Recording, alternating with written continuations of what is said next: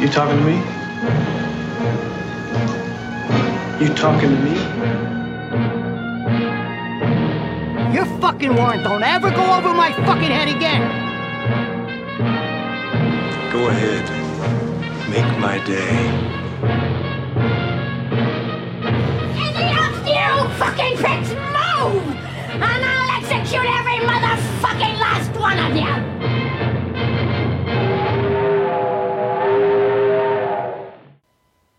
So, dann sage ich mal herzlich willkommen zu unserem Podcast, ne? Ja, herzlich willkommen zu po äh, Cap vs. App. Was trinkst du gerade? Äh, ein Kaffee, der liegt hier irgendwo auf dem Fußboden versteckt. Da habe ich den. Äh, und du? Ich trinke wirklich ein Aperol Ah, äh, mit äh, Krimsekt.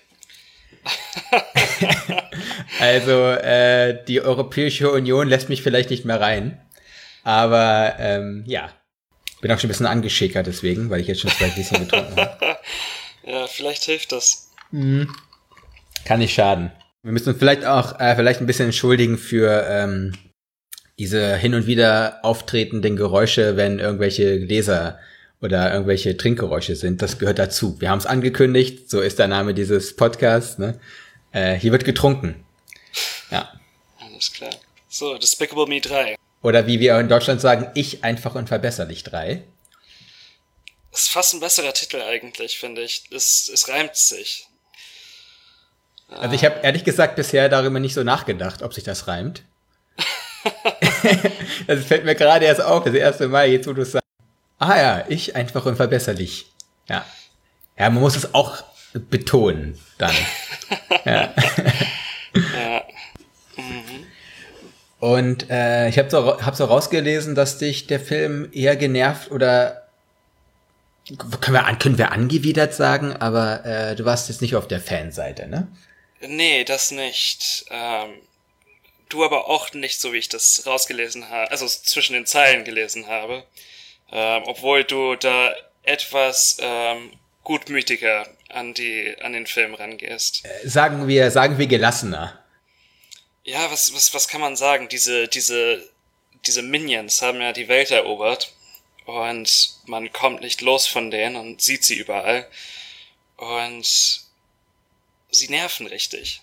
Ja, und dass diese kleinen Viecher mehrere Milliarden Euro einnehmen, das ist das andere, was mich so, ich weiß nicht, verwundert, verblüfft.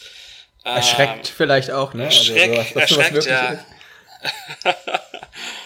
Und ich weiß nicht, ich, es gibt selten Filme, die mit einem Drei enden, die wirklich gut sind. Und es sind fast ausschließlich Blockbuster, die auch mit mehreren ähm, Sequels besetzt sind.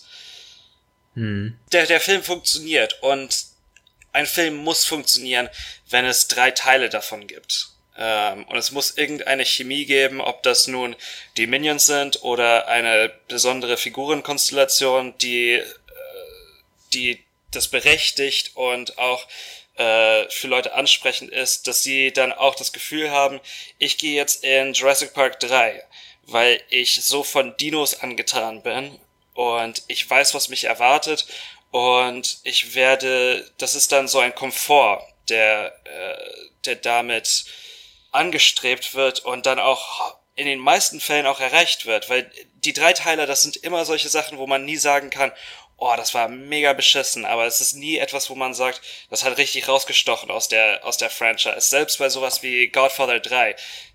Ich kann mich an eine Handvoll Szenen aus dem Film erinnern und äh, im Vergleich zu den ersten zwei Teilen ist es ein blasser Schimmer. Obwohl ich finde ich, äh, wenn wir jetzt Godfather ansprechen, diesen Franchise-Begriff anders finde, weil ich habe es nicht als Franchise wahrgenommen. Weil jeder dieser Filme hat halt seine eigene, wirklich eigene Erzählung. Ja, ne? klar. Man redet immer über den ersten, da ist Marlon Brando dabei, deswegen ist das so toll. Und im zweiten hast du die, na, sagen wir mal, die komplexeste Erzählung und danach den Bruch halt mit dem ersten Film. Und der dritte fällt halt ein bisschen raus immer. Und deswegen kommt er einem so vor, irgendwie wie so ein hingelatschtes Fortsetzungsteil. Aber ich habe das so nicht, ich habe das so nicht wahrgenommen bisher, dass Godfather äh, so, ein, so, ein, so ein Franchise ist. Vielleicht auch, weil es einfach ein anderer Regisseur ist, ein anderes Oeuvre ist, andere Schauspieler sind. Vielleicht macht man da eine Unterscheidung, ne? Zwischen solchen klar gekennzeichneten Blockbustern und dann so ein Godfather. Wo ich dazu auch sagen muss, desto öfter ich den dritten gucke, umso mehr finde ich den auch äh, sehenswert. ich weiß nicht, wie es dir geht, aber ich finde irgendwie schon. Ich habe ja. jetzt, ich habe den vielleicht dreimal gesehen, deswegen vielleicht muss ich ihn ein viertes Mal gucken und dann geht es mir auch so. Ähm, aber ja, vielleicht. Ich weiß vielleicht, gar nicht, wie oft ich ihn gesehen habe, ehrlich gesagt. ähm, aber glaube ich, genau viermal. Nach dem vierten Mal war anders, alles anders dann auf einmal. Das, das stimmt. Ja. der dritte Teil ja. von jeder Franchise ist für mich, oder fast immer, der, der Schwanzfortsatz am Ende der Wirbelsäule. Und hier geht es mir nicht anders. Und mein Problem mit dem Film ist eigentlich, dass es ein Monument von guten Ideen ist oder von den Ansätzen guter Ideen, die an sich vielleicht auch wirklich unterhaltsame und schöne äh, Kurzfilme gemacht hätten oder wenn die Stoffe besser ausgearbeitet worden wären, äh, hätten das auch berechtigte 90 Minuten sein können, die auch ein, äh, einen Wert hätten. Ähm, aber so ist das ein Mischmasch aus ganz vielen verschiedenen Ansätzen und Ideen, der für mich nie zusammenkommt als richtiger Film. Ich habe ihn auch irgendwie schon mit einer lässigen Haltung geguckt. Ähm, ich habe halt den ersten, ich habe die ganzen Filme davor auch gesehen. Hast du die auch alle gesehen? Ich habe nur den Minions-Film nicht gesehen. Ich habe die ah, ja. ersten mhm. zwei Teile gesehen. Ich weiß ja. auch nicht wieso, aber ich hatte sie gesehen. ich weiß gar nicht warum. Wurde es entführt oder keine Ahnung. ja, mittlerweile habe ich auch nicht mehr die Ausrede, dass ich das im Flieger hab, hätte schauen können, weil jetzt hat jeder so sein Steuerungspad im Flieger. Früher hat man dann hochschauen müssen und das, was lief, lief dann einfach. Also, für mich habe ich das alles schon mal gesehen, ehrlich gesagt. Also klar, das ist auch irgendwie die Idee des Sequels und wenn ich habe mich ja dann ein bisschen daran festgemacht, dass es halt einfach ein Blockbuster ist. Und daraus nehme ich danach meine Gelassenheit, weil das eine ganz gewisse Art von Produktion bedeutet für mich. Und sie werden das Rad nicht neu erfinden. Das ist auch gar nicht deren Intention das ist auch gar nicht das, was am Ende dann den Erfolg ausgemacht hat für sie, weil sie genau das eben gemacht haben, für die große Masse einen Film wieder neu zu regenerieren aus schon altbekannten äh, halt Elementen. Und ähm, das haben sie halt hier wieder gemacht. Also das ist wirklich das wie der zweite Film für mich, äh, wo dann einfach nochmal eine neue Figur dazugepackt wurde. Und diese ganzen emotionalisierten Punkte zwischen Gru und den Mädchen und danach, also das weiß ich nicht, also das ist schon alles sehr plump, ne? Und wirklich fesselnd ist das halt auch wirklich nicht. So. Ich betrachte das auch einfach so, dass das nicht, das war auch nicht die Intention von den Leuten, die das halt gemacht haben. So. Ne? Das ist halt wirklich ein schneller Dollar, der gemacht wird mit einem Ding, was sie halt geschafft haben und und die Minions ja auch in diesem Film ja komplett irgendwie rausfallen, ne? Die da sind danach äh, hauen die ab, weil die danach sich nicht mehr mit in die Motivation gleich sehen mit Gru, haben danach so ihren Sideplot, der für mich ehrlich gesagt äh, etwas erfrischendes hatte. Und das ist genau, glaube ich, mein Problem mit dem Film ist, ja, ich erwarte schon einen Blockbuster-Film und ich erwarte nichts Großartiges von äh, dem dritten Teil von äh, Ich einfach unverbesserlich. Die, die Erwartungshaltung ist schon relativ niedrig angesetzt bei mir. Ich will lachen oder wie du in deinem äh, in deiner Rezension ganz richtig sagst, schmunzeln. Aber das Problem bei dem Film ist, dass es keine konsistente Handlung gibt an sich. Es sind ganz viele Fusel von Plotlines, die nie ineinander geflochten werden richtig und zu einem wirklich zu einem Ganzen kommen. Ähm, der, der dritte, der dritte Akt des Films ist für mich der stärkste, weil dann alles zusammenkommt. Aber es ist keine geniale Art und Weise, wie das zusammenkommt. Und es, dieser Balthazar Brad sagt dann irgendwann auch äh, diesen A-Team-Spruch von wegen I love it when a plan comes together. Und es ist wahr, diese Plotlines kommen alle zusammen. Die Minions sind dann irgendwann auch wieder an Gru gebunden und äh, Gru und sein Bruder sind dann auch, kämpfen auch zusammen gegen diesen äh, Bösewicht. Und das ist für mich auch das, also an dieses Problem knüpft ein anderes Problem, nämlich, dass motivisch auch Sachen einfach nicht realisiert worden sind, die auch für Kinder wirklich wichtig sein könnten und die auch äh, nicht nur pures Entertainment sind. Es gibt ja ganz am Anfang diese Plotline, dass Lucy und Gru ähm, ihren, ihren Job verlieren und gefeuert werden. Und das ist eigentlich an sich eine ernste Thematik. Und wenn man daran sich da ranhalten würde als Schreiber und als Regisseur, könnte man daraus wirklich eine bewegende Erzählung hinbekommen, auch wenn man einen dritten Teil schreibt. Hm. Nur das muss man da gar nicht verhandeln. Danach fahren sie ja auf eine Insel voller Schweine. ja. Äh, was, was sollte das eigentlich überhaupt sein? Sollte das äh, Südfrankreich darstellen oder Griechenland? Ich hatte so das Gefühl, dass das irgendwie so Griechenland, Mazedonien sein ja, sollte. Warum Mazedonien jetzt? Also. Ja, keine, also. Also es war auf jeden Fall eine Insel. Ja. Und dann ist, dann ist der Gedanke mit Griechenland gar nicht so falsch. Ja. Gar nicht, also, wo gibt's denn viele Schweine? Es gibt auch diese Insel, wo, äh, wo ist das nochmal, da, wo du mit Schweinen schwimmen kannst. Kennst du das?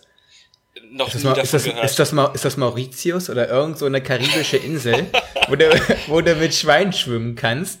Und das ist halt auch so ein richtiger Hipster-Traum, ne? Genau das wie mit Aha. Flamingos. Es gibt auch so eine Insel, wo so Flamingos ähm, im Wasser stehen am Strand. Ich, ich weiß, ich will nicht mit Schweinen schwimmen. Ich weiß nicht, das, äh, das catcht mich nicht so richtig. Ja, das erklär mal mir als so Teilzeit-Moslem. Nein, aber ähm, hast du nach diesem also, Hype mit diesen Einhörnern, die von der, die von der kleinen Schwarzer, wie heißen die? Ähm, äh, ja, das ist mein anderes Problem mit diesem Film ist, die packen neue Figuren dazu, also diesen Drew, äh, Grus Zwillingsbruder. Und dabei erinnert man sich überhaupt nicht an, wie heißen die überhaupt? Ich habe mal nicht mal, ich habe oh, nicht mal die, einen Schimmer davon, wie die heißen. Ich glaube Agnes ja, ich, vielleicht. Agnes, ja, okay, die gibt es schon mal. Also ich guck's noch mal kurz nach. Alles klar. Nee, ich glaube Agnes ist die kleinste und das ist so die, an die man sich überhaupt erinnert, wenn man sich an irgendwen von denen. Also ich weiß noch, wie die anderen beiden aussehen. Dass die eine hat noch so eine Brille und ist halt äh, rothaariger, glaube ich. Und die andere ist halt dann so diese Rotzgöre mit der Mütze immer auf, ne? Ja, so. und die erwachsene, also die, die älteste von den dreien, die dann auch wirklich eine Beziehung mit dieser Lucy eingeht, die nicht nur auf äh, Basis von äh, Nahrung und äh, Schutz irgendwie fundiert ist. Ja. Ja, es ist auch, auch da in dem Film, äh, dass sie danach ja die ist, die dann die Lucy ja auch akzeptiert als so Stiefmutter, ne? glaube ich. Ja, oder als, als, als Mutter an sich. Also das ist also ja, was ja auch was ja auch wieder ein Plot ist, ne? Wenn man ehrlich ja, ist, du hast ja vorher gesagt, Arbeitslosigkeit von den von der Patchwork-Eltern und danach die Akzeptanz von den von den Stiefeltern. Das sind ja eigentlich schon ja große Themen, die man Punkt eins auch nachvollziehen kann und Punkt zwei, die ja ehrlich gesagt bei 50% Scheidungsrate grundlegend ja auch 50% der Kinder irgendwie berührt. Ja, absolut, absolut richtig. Also, und die heißen, die Kinder heißen Margot, Edith und Agnes. Margot, Edith und Agnes, okay. Mhm.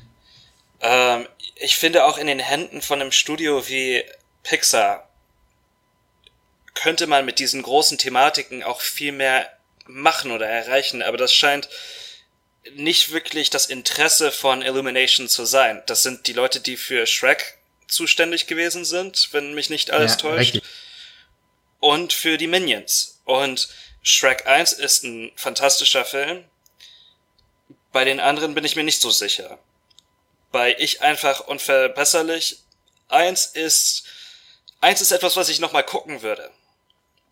2 und 3 und Minions sowieso kann man äh, meines Erachtens, ja, es ist, was es ist. Diese ganze Minion-Manie ist halt, ich finde, erst seit 2015 noch viel, viel stärker geworden, nachdem sie begriffen haben, was ihr eigentlicher USP ist. Ähm, was ich gelassen gesehen habe, aber vielleicht sollte man das nicht so gelassen sehen wie ich, ähm, dass sie das alles nutzen, diesen ganzen Plot im Crew, aber dann sagen, unsere Maschine bedeutet Minions. Und das ist halt deren Business, ne? Ja. Und das Ding wurde genau als so ein Ding meines Erachtens geplant. Und das siehst du, ne? Das, das hat kein Deut mehr oder weniger gemacht, als sie für sich selber verantworten konnten, äh, laut ihrer Bilanz. Und haben halt dann das reingeworfen und sobald halt danach ausfüllend du das Filmposter mit einem Minion hast, ist eh klar, dass der Drops gelutscht ist für dich, ne? Also im positiven Sinne gesehen. also, ja. Okay, du hast einen sehr wichtigen Begriff erwähnt, ganz am Anfang, äh, USP. Kannst du kurz darauf eingehen, weil das ist für den Blockbuster-Begriff an sich sehr wichtig. Und ich glaube, wenn wir über Minions uns, wenn wir über Minions reden und über USPs reden, dann ist das äh, von zentraler Bedeutung. Ja, der USP ist der Unique Selling Point. Das, was das Salz in der Suppe ist, dann für, den, für das jeweilige Franchise. Also das, worum sie alles kreist, worum die ganze Strategie sich eigentlich drum aufbaut, das ist eben genau das Ausdrucksverzeichnen, warum die die ganze Sache eigentlich machen. Also für, für Jurassic Park sind es Dinos und für die Minions sind es die Minions. Oder für Despicable Me ist es die, sind es die Minions. Ja, die sind halt die Zugpferde. Nee, natürlich. Also das, äh, wenn ein Film rauskommt und eine Milliarde Euro einspielt, dann ja. äh, kann man den nicht einfach ignorieren. Das darf man nicht vergessen. Also seit, seit diesem Film ist das Franchise, also das Franchise von Despicable Me und Minion zusammen gemacht, also dieser Kosmos des Franchises, Nummer eins im Animationsfilm. Also irgendwas machen die, also wenn wir jetzt rein von den Zahlen ausgehen, richtig. Und dann muss man sich fragen, warum ist das so? Es ist, es ist äh, so, so schwierig irgendwie Fuß zu fassen in diesem, äh, wenn man, wenn man danach sucht. Weil klar, man kann zurückgreifen auf ganz fundamentale Sachen. Einfach darauf, dass die Minions für eine gewisse Zahl von Leuten oder Prozentzahl von Zuschauern wirklich süß sind. Das war bei Shrek zum Beispiel dieser Puss in Boots, die Katze. Mhm. Äh, mit den großen Kulleraugen. Die dann das auch einen eigenen Film bekommen. Genau.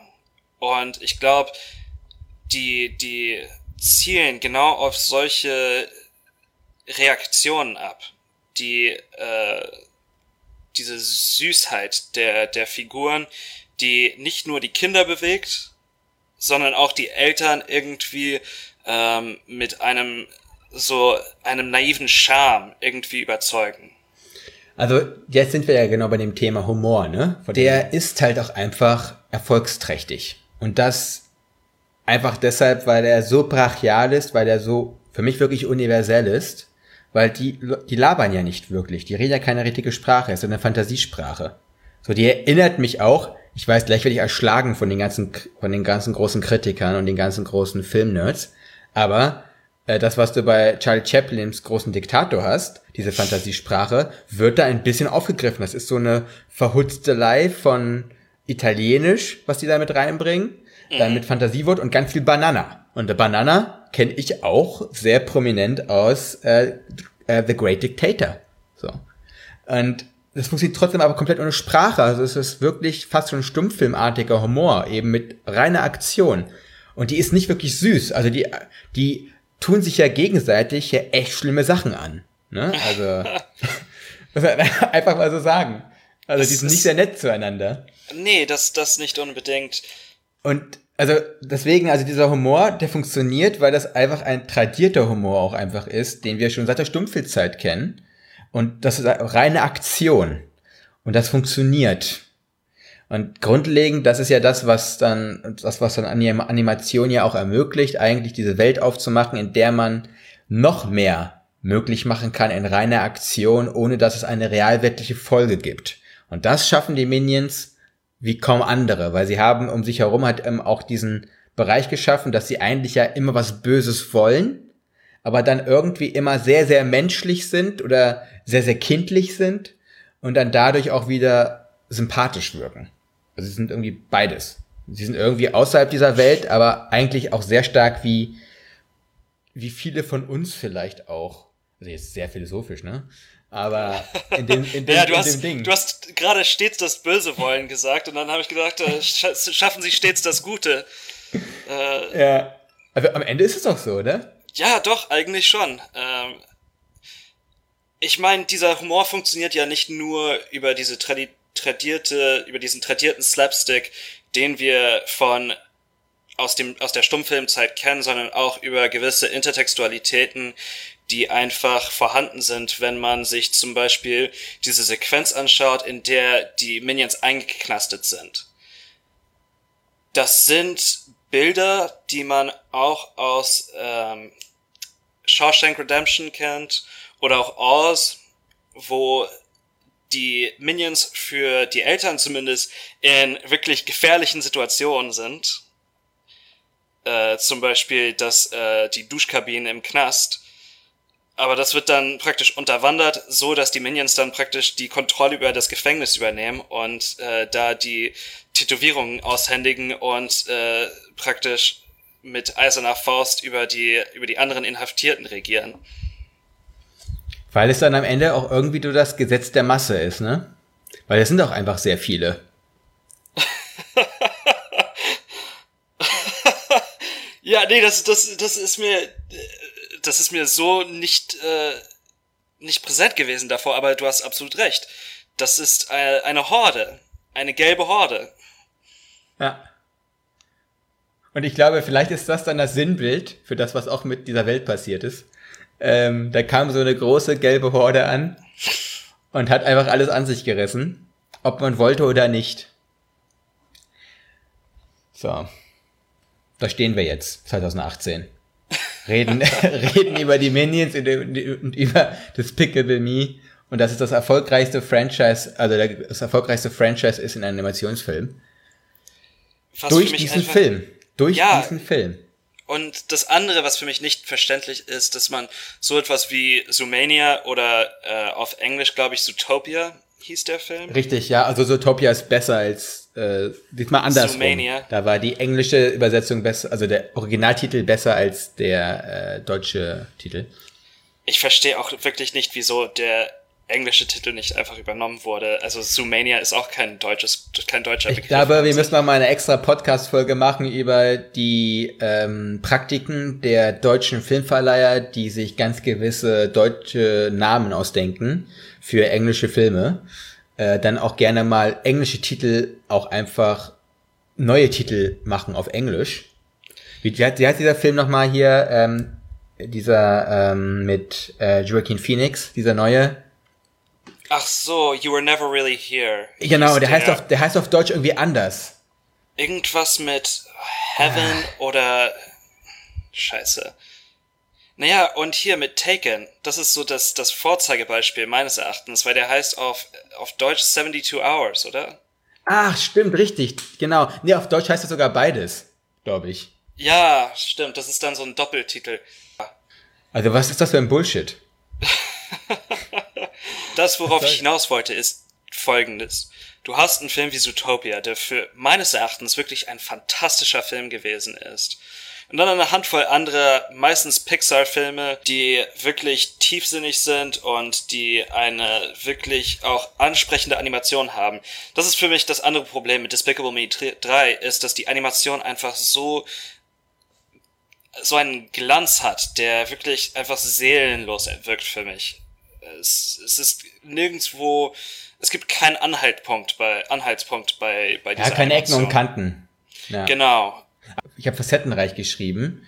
Das deshalb, weil ich habe mir das dann nochmal angeguckt, dann mit dem Wasser, dann so ein paar Sachen haben sie schon halt auf den Standard von 2017 gebracht, ne? Also ja, es ist sehr professionell gemacht sagen, alles. Ne? Andere haben halt da einfach viel, viel fantastischere, kreativere Welten erschaffen, was ja in Animationsfilmen besser geht als irgendwo anders. Ja, und auch ein voluminösere Welten. Das ist für mich so, Despicable Me hat immer so einen 2D-Glanz an sich, der, es, es wirkt nie tief. Die, diese, diese, ähm, Kulissen, vor denen die Figuren handeln, wirken immer so wie, hingerotzt oder fast fast computeranimiert. Also so, ich meine, ich weiß, dass alles computeranimiert ist, aber nicht von Menschenhand geschaffen irgendwie. Äh, wirklich einfach ohne Emotion und ähm, ohne ohne Herzensblut dahinter. Äh, das ändert mich ein bisschen so an Til Schweiger Filme. Äh, ich habe ich hab gerade so ein Bild im Kopf, wo sie danach auf diese Insel kommen und dann hast du da irgendwie so einen Schimmer und dann kommt auch, ich, irgendwie habe ich das Gefühl, dass es doch so ein bisschen pink wurde und also so ein bisschen gefiltert alles erschienen ist. Und das hat mich irgendwie daran erinnert. Also ja, der wohl bekannte Apropos seelenlos. Dieser, dieser gelbe Filter, der sich über all seine Filme Ja, legt, der irgendwie so, äh, ich weiß nicht, Weichzeichner, Weichzeichner halt alles, ne? ja, genau, das ist Boah. dann so der moderne Heimatsfilm irgendwie. Ja. Fragt man sich nur, wann, wann der nächste Krieg ausbrechen muss, damit das zu Ende geht. Aber okay. Oh man. So, aber wir waren ja gerade bei ähm, inspirierenden Filmen wie Inside Out und Zootopia. Und Tatsächlich. ich glaube, vielleicht, vielleicht liegt es nur daran, dass das keine Franchises sind. Weil davon gibt's nur ein, davon gibt's bisher nur einen Film. Warum ist dieses Franchise so unglaublich erfolgreich? Weil du jetzt hast du schon vier Filme davon. Und Zootopia war auch scheiße erfolgreich, ne? ja, natürlich. Nur irgendwie Zootopia, es kam mir so abgeschlossen vor, dass es da sowas nicht mehr geben wird. Das zum einen und es war. Und vielleicht auch gut so, oder? Ja, ja, mein Gott, wieso kann etwas nicht für sich selbst stehen? Das ist, Ja. äh, das darf mal, das darf auch mal sein, finde ich. Und der Humor, der Humor da war auch einfach ein viel ähm, cleverer. Er war, er war clever, er war äh, charmant. Da waren auch intertextuelle Bezüge, aber das waren Sachen, die äh, wirklich ansprechend waren und die nicht nur als die die Handlung auch vorangetrieben haben und nicht nur dazu gedient haben, praktisch ein, eine, so eine referenzielle Kette zu etablieren, damit die Eltern nicht einpennen oder schlimmer noch, ähm, aggressiv werden während des Schauens. Hat es auch diese schönen Bezüge auch wieder zum Paten. Irgendwie fällt man immer wieder auf den Paten zurück, merke ich gerade. Da Äh, waren auch Goodfellas dabei. Ähm, Ah, Goodfellas war, ja, richtig, genau. Da war So dann auch Joe Pesci-Momente waren da mit drin.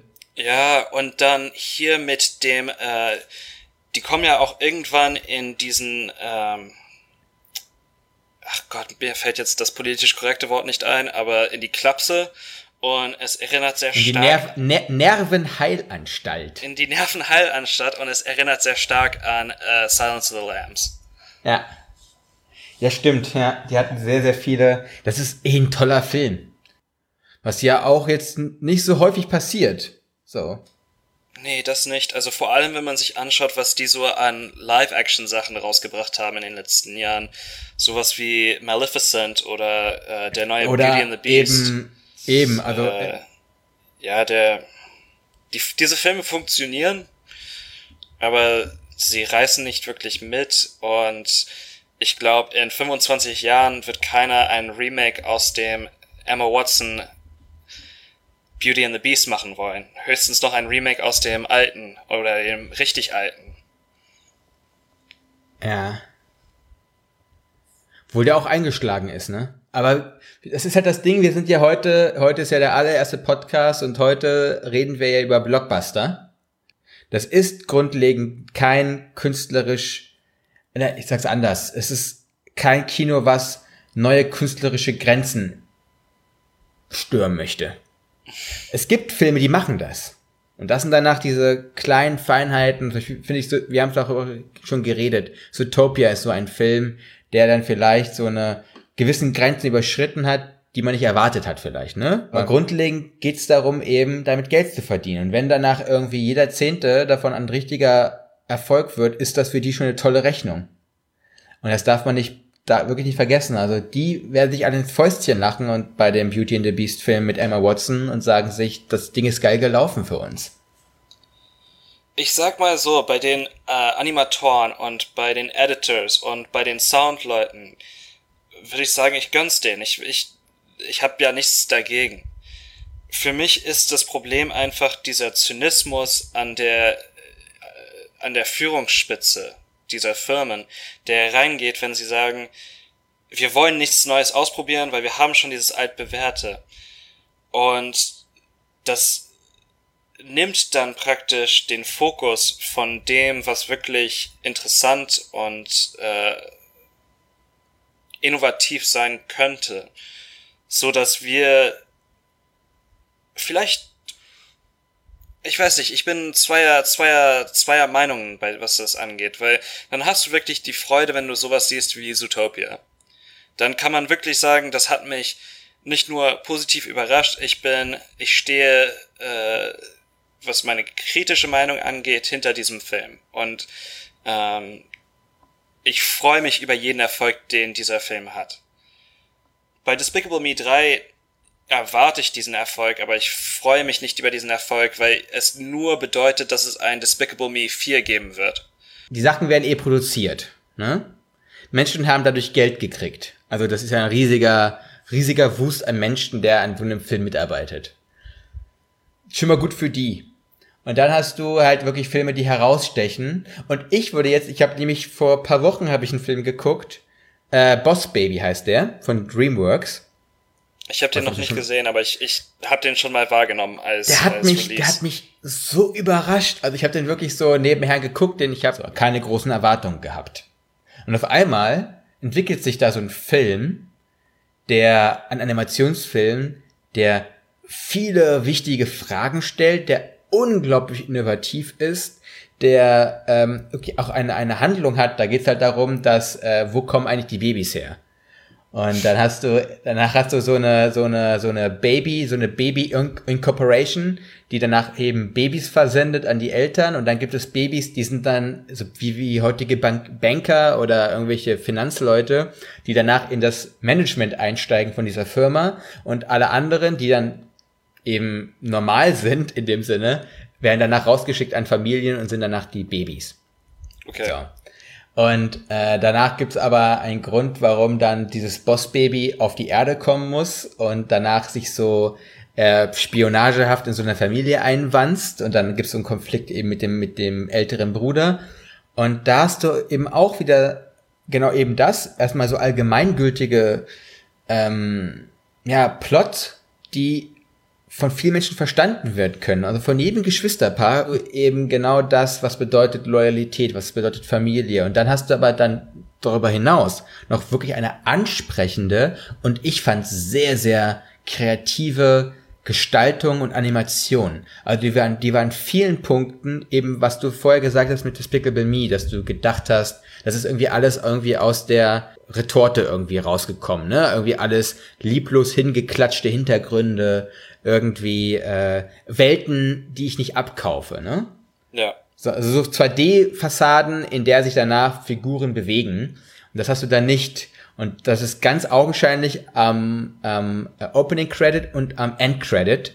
Was die da machen, das ist wirklich für mich so, das war so, hä? Wo sind wir denn hier? Also das, Ich meine, bei also, sowas wie Toy Story siehst du auch, dass die Sache mit Liebe gemacht worden ist und liebevoll umgesetzt wurde. Und ich glaube, Ansätze davon sind auch auf jeden Fall in Despicable Me 1 vorhanden. Du hast diese Figur, diesen Bösewicht als Protagonisten, was schon mal cool ist. Das ist was anderes. Äh, dann hast du diese ganze Adoptionsgeschichte und diese äh, anfängliche väterliche Beziehung zu diesen Mädchen, wo die Mädchen auch mehr eine Rolle spielen in diesem ersten Film. Ähm, die scheinen bei dem zweiten und dem dritten irgendwie eine Philosophie entwickelt zu haben, dass mehr Figuren ist gleich größeres Interesse und äh, bewegteres Kino. Nein, das stimmt einfach nicht. Man kann manchmal mit vier Figuren viel mehr umsetzen und viel mehr zeigen und darstellen als mit sechs, sieben, acht, neun, zehn. Und ich fand's auch schade bei diesem Despicable Me 3, dass Russell Brand auch ausgeschieden ist. Ich weiß nicht, ob der einfach keinen Bock mehr drauf hatte oder was, was da die Geschichte war.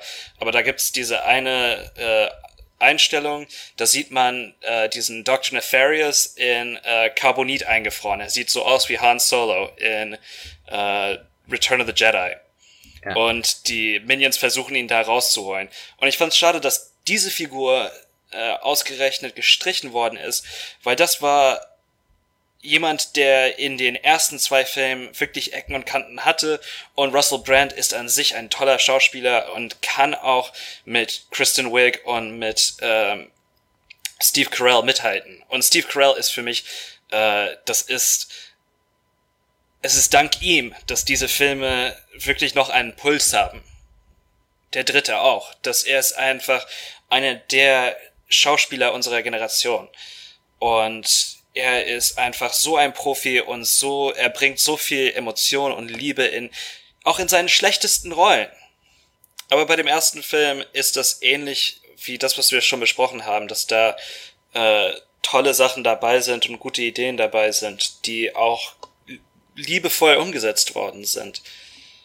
Um halt auf dich, auf dich zu kommen, du hast ja vorgesagt, dass bei Despicable Me 3 eben du so so ganze so so so Fitzel hast, ne? Und das hast du beim ersten halt nicht, weil da ziehen sie halt einen Plot durch. Superbösewicht, der irgendwie wieder in die Weltspitze kommen will und auf einmal, also erst einmal dann diese drei Kinder adoptiert, um dann seine Ziele zu erreichen und dann innerhalb dieses Prozesses des Vaters ähm, dann irgendwie merkt, irgendwie sind meine irgendwie sind meine Gefühle komisch. Und das ziehen sie aber wirklich hundertprozentig durch beim ersten. Deshalb finde ich den auch sehr gelungen. Und dann der zweite ist für mich so ein bisschen wie äh, Kaufhauskopf. Also einfach auch, weil das ja auch im Kaufhaus spielt. Ja. Ich weiß nicht. Ähm, dann irgendwie affig so geworden. Und dann diese ganze Romanze dazu. Und dann, vielleicht hast du recht, dass sie einfach nicht die Chutzpe gehabt haben, zu sagen, lass diesen Cast nehmen vom ersten und lass dann die Probleme des Alltags, wie, weil wie ist es jetzt mit den Kindern, ne? Wie ist das? Jetzt wieder kein Vertrauen gehabt in sich und zu sagen, lass mal gucken, wie so ein Alltag in so einer Patchwork-Familie aussieht, auch wenn gerade es zu Krisen kommt, sondern dann, ja, guck mal, da ist so, da ist so ein Bruder auf so einer äh, griechischen Schweineinsel. Lass mal da hinfliegen. So. Ja. Und du hast einen Vater, den, vorher, den du vorher irgendwie nicht gekannt den, hast. Den, der anscheinend der größte Supervillain der Welt gewesen ist, aber Gru hat noch nie von ihm gehört. Wie kommt der das? Der bisherige Supervillain, ne? Also. Ich finde das komisch, dass man als Supervillain äh, nicht die Geschichte der Supervillainy kennen würde. Äh, so viele kann es von denen nicht geben, dass man äh, die anderen nicht wahrnimmt. Ich glaube, das, äh, das glaube ich nicht, weil wir müssen ja noch äh, Despicable Me 4 bis 10 kriegen. Die werden immer wieder einen neuen ausbuddeln. Äh, was sie ja jetzt auch wieder getan haben bei dem jetzigen Teil. Also ich glaube, die werden noch ein paar sich einfallen lassen.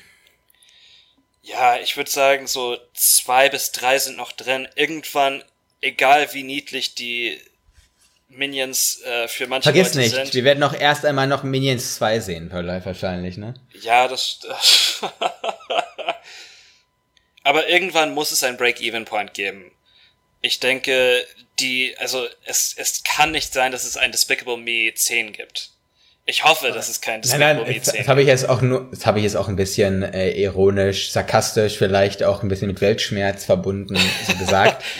Ähm, naja, im, im Kontext der, der Marvel-Filme ist das wirklich eine, eine, eine Bedrohung, Iskander. Deswegen, deswegen gehe ich so vehement darauf darüber, ein. Weil, darüber weil da, davor habe ich Scherze. Ja, genau. Okay, ja, ja. okay das äh, schreibe ich mir auf. Keine Witze mehr über zu langes äh, hier Franchises. so, dann sind wir jetzt am Ende zu Despicable Me 3. Ähm, das war jetzt Blockbuster. Nächste Woche gehen wir den komplett anderen Weg und werden uns einem Indie-Darling widmen. Und zwar Nielubov von Sergintsev. Gut, dann bis nächste Woche. Bis dann. Ciao, ciao.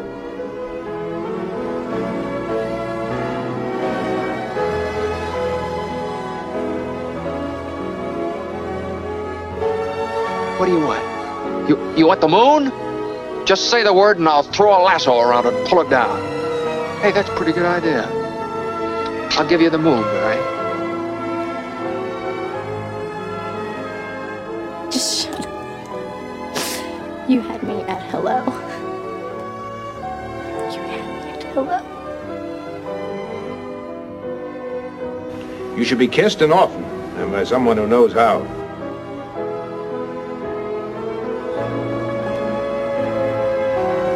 I'm also just a girl. Standing in front of a boy.